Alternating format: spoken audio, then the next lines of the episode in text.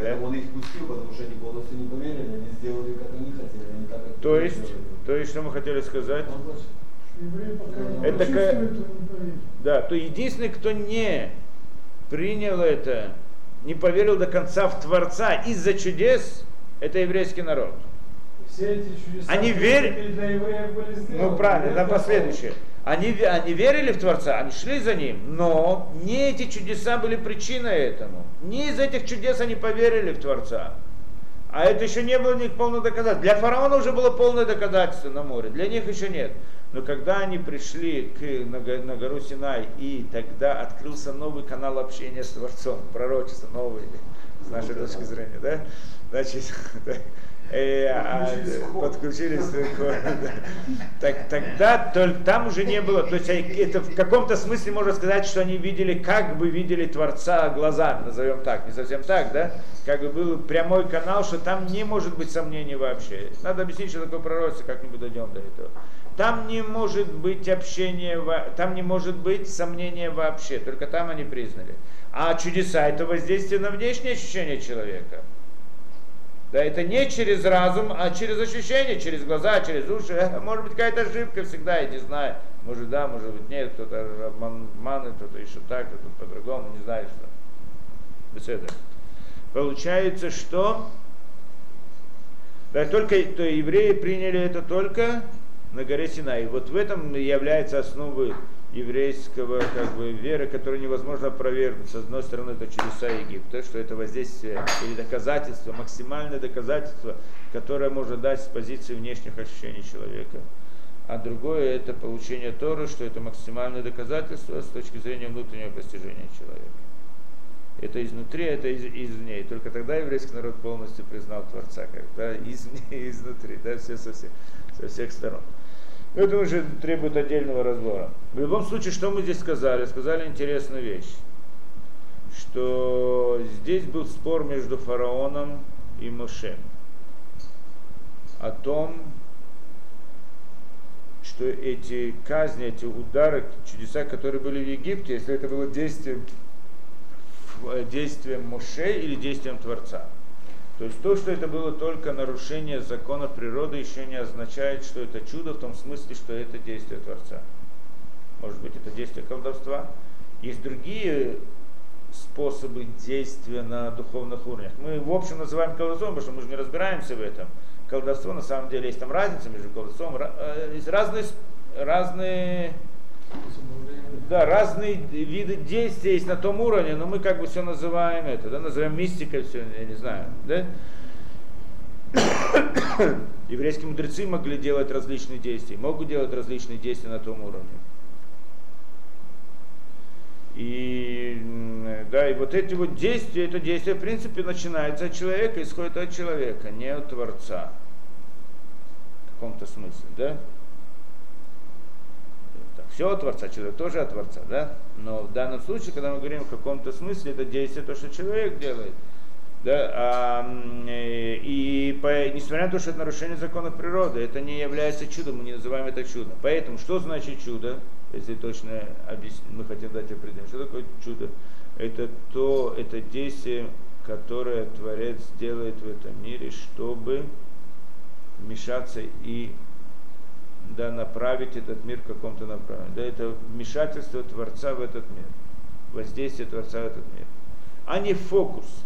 Человек может сделать фокус на том уровне, на другом уровне, на уровне глаз, фокус обман, глаз, фокус в смысле технологий, он может сделать фокус на уровне колдовства, на уровне того духовного мира, того, другого, третьего, но все это фокусы. А когда же это чудо, это когда это действие Творца, на, на, которое направлено, оно направляет к чему-либо. Да? Не случайно оно направлено. Иногда мы это видим, иногда не видим. Иногда оно проявляется как открытое чудо с нарушением законов природы. Иногда как скрытое чудо.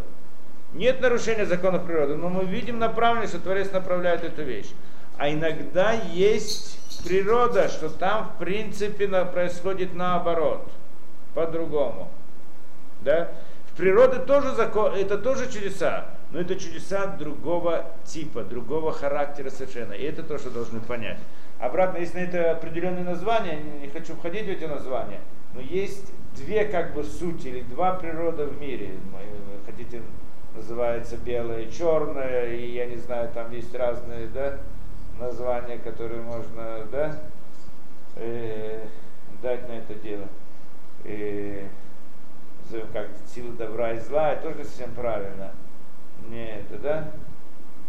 Я мог дать название тем, кто понимает, как называется. Но в принципе здесь есть две стороны совершенно, две действительности разные. Это все от Творца, но оно исходит из разного источника. Почему? Скрытое чудо Пурима, да, это чудо, которое приходит раскрыть Творца в этом мире. Это понятно. Чем больше чуда, тем больше Творец раскрывается, тем больше я вижу Творца. Если просто один раз была какая-то авария, я не знаю, может это Творец, может быть нет.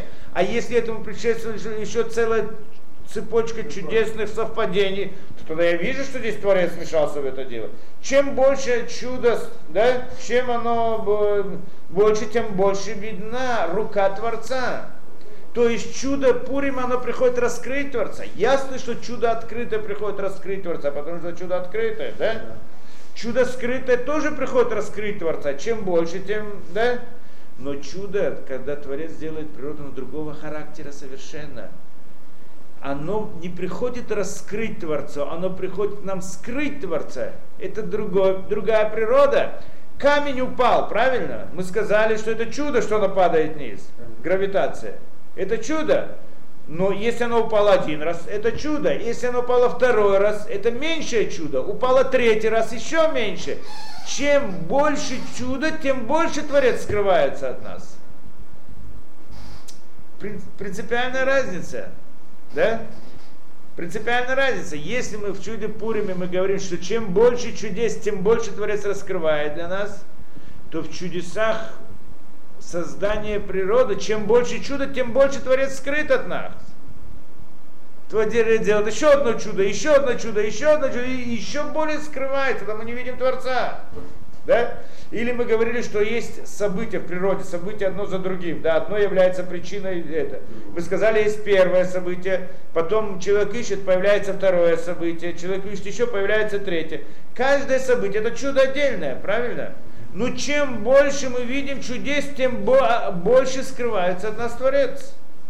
То есть чудо природы это действие Творца, которое идет для того, чтобы скрыть Творца.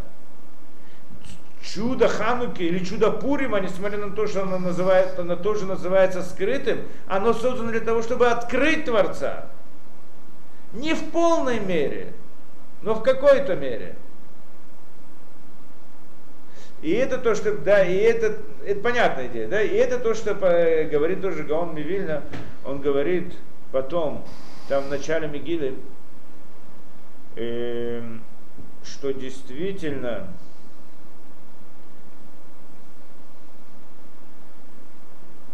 э, да.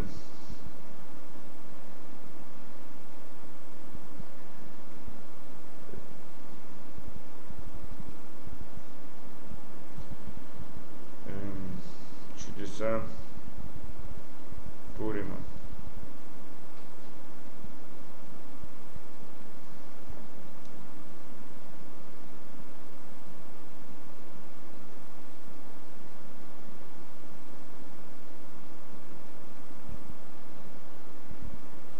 Забыл, что он сказал. Забыл идею, то, что хотел сказать. То, в случае, и, и чудеса, э, чудеса скрытые, чудеса скрытые, есть и чудо природы, и есть, чудес, и есть чудо Пурима, две разные, да, две, две действительности. И вот это мы должны понять, что э, как, как различить эти две действительности. У них есть название духовных монах, естественно. Есть две разные действительности, и и как, как их понять, и для того, чтобы понять э, в нашем представлении, и это два, две формы управления миром Творца. Творец всегда управляет миром, только есть две формы управления. Одна форма управления ответственна за создание как бы природы, а другая форма управления ответственна за вмешательство Творца в этот мир. Действие Творца не это. Да? Два, две формы управления. На каком, как это выражается в нашем мире? это выражается как, как э, частное управление и общее управление. Есть общее управление, управление над разными видами, над разными животными, над разными, это, да, это управление природой. И это управление, которое происходит, э, общее управление, сверху вниз. Есть законы, которые Творец создал, есть план как бы мироздания, и так мир подчиняется этому. Да, должен подчиняться этим законам.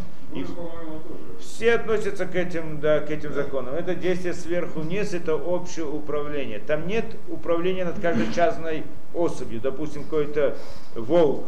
Если вдруг там должна была произойти какая-то буря, так этот волк он погибает, или там этот олень, да, не потому, что он провинился, именно потому, что он должен, да, да это как бы часть всего вида. Если как по какой-то причине весь вид должен быть уничтожен, так он тоже уничтожается. С другой стороны, к нему не относится с точки зрения, да, ты хорошо себя повел, плохо себя повел. То есть его личное поведение в этом не, не берется в расчет. Здесь есть какой-то вид, и каждая особь, она важна, поскольку она является частью этого вида. То, что должно произойти со всем видом, происходит с этой особью. Это общее управление, не здесь частного управления, над каждой особью отдельно. По отношению к людям может быть два вида управления, а иногда управление тоже общее. Есть народ, со всем народом есть разные законы для народа. Так каждый человек, он часть народа. Так если там есть какая-то эпидемия, так неважно, он себя повел хорошо или плохо, весь народ погибает, или часть какого-то народа, он тоже погибает, или наоборот. Всем ему хорошо, так ему тоже хорошо, вне зависимости от личного поведения. Есть, кроме этого, управление Творца, которое, за, которое зависит от личного поведения человека. Личное поведение человека – и, да, как человек себя повел, от этого зависит, как с ним э, Творец будет вести. Да? Это, это управление называется частное. И оно, в принципе, начинается снизу вверх. Это не идет сверху вниз, а идет снизу вверх. То есть оно начинается с действия человека. Человек сделал правильно, повел себя правильно, вел себя плохо. И тогда, значит, Творец ему либо, либо дает награду, либо наказание. Человек за его... У человека, от человека начинается действие. Это то, что Творец создал человека по подобию Творца, в том смысле, что дал возможность ему свободу выбора, дал ему возможность делать свое действие, делать действие. И тогда он находится под другим законом. И эти законы частного управления, не общего управления. И когда в, эти, в рамках этого частного управления необходимо этому человеку то или другое действие, то тогда действие Творца по отношению в соответствии с этим управлением. Это уже чудо, это вмешательство Творца в природу. Два, два раза, оно может иногда быть открыто, может быть скрыто, может быть совсем скрыто, но это два вида действия Творца. Одно вид действия это сокрытие, это управление общее, а другой вид действия это раскрытие Творца или действие Творца в этом мире, это частное управление два вида этих действий, они, и они как бы, да, имеют место в этом мире. Есть принципиальная разница между ними. Да, это сверху вниз, это снизу вверх. И поэтому, несмотря, да, и поэтому, несмотря на то, что чудеса Пурима и природу, мы, и то, и другое мы называем скрытым чудом, это правильно, что скрытое чудо, но имеет разную природу. Чудеса Пурима относятся к частному управлению а чудеса природы относятся к общему управлению. В этом смысле есть разница между ними. Это две совершенно разные действительности. То есть евреи сделали там чуву, там... Сделал, да, и, и, тогда, и, проис, да, и тогда происходят события Пурима. Они вызвали... События Пурима, вмешательство Творца в соответствии с их поведением.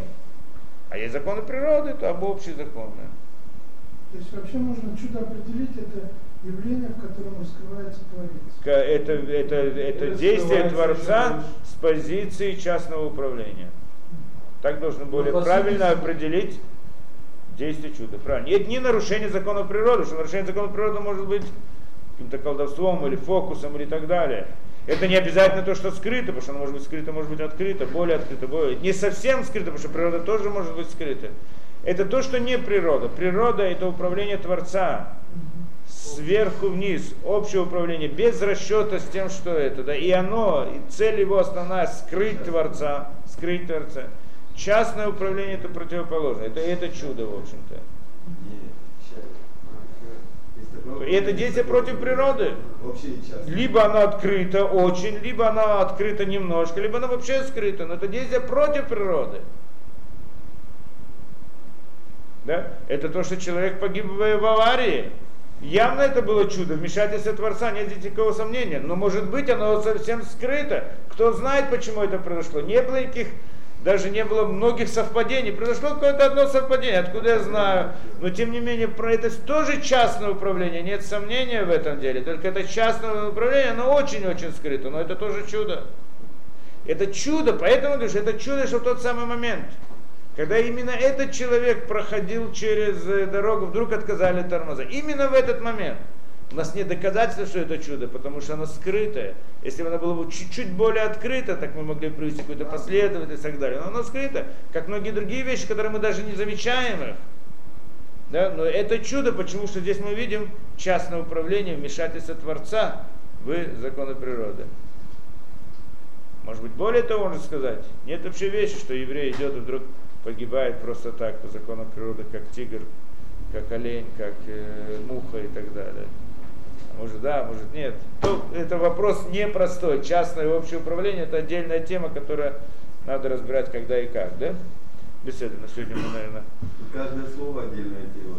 каждое слово отдельно. Можно э, жизнь прожить и не закончить. Я думаю, более-менее было понятно сегодня.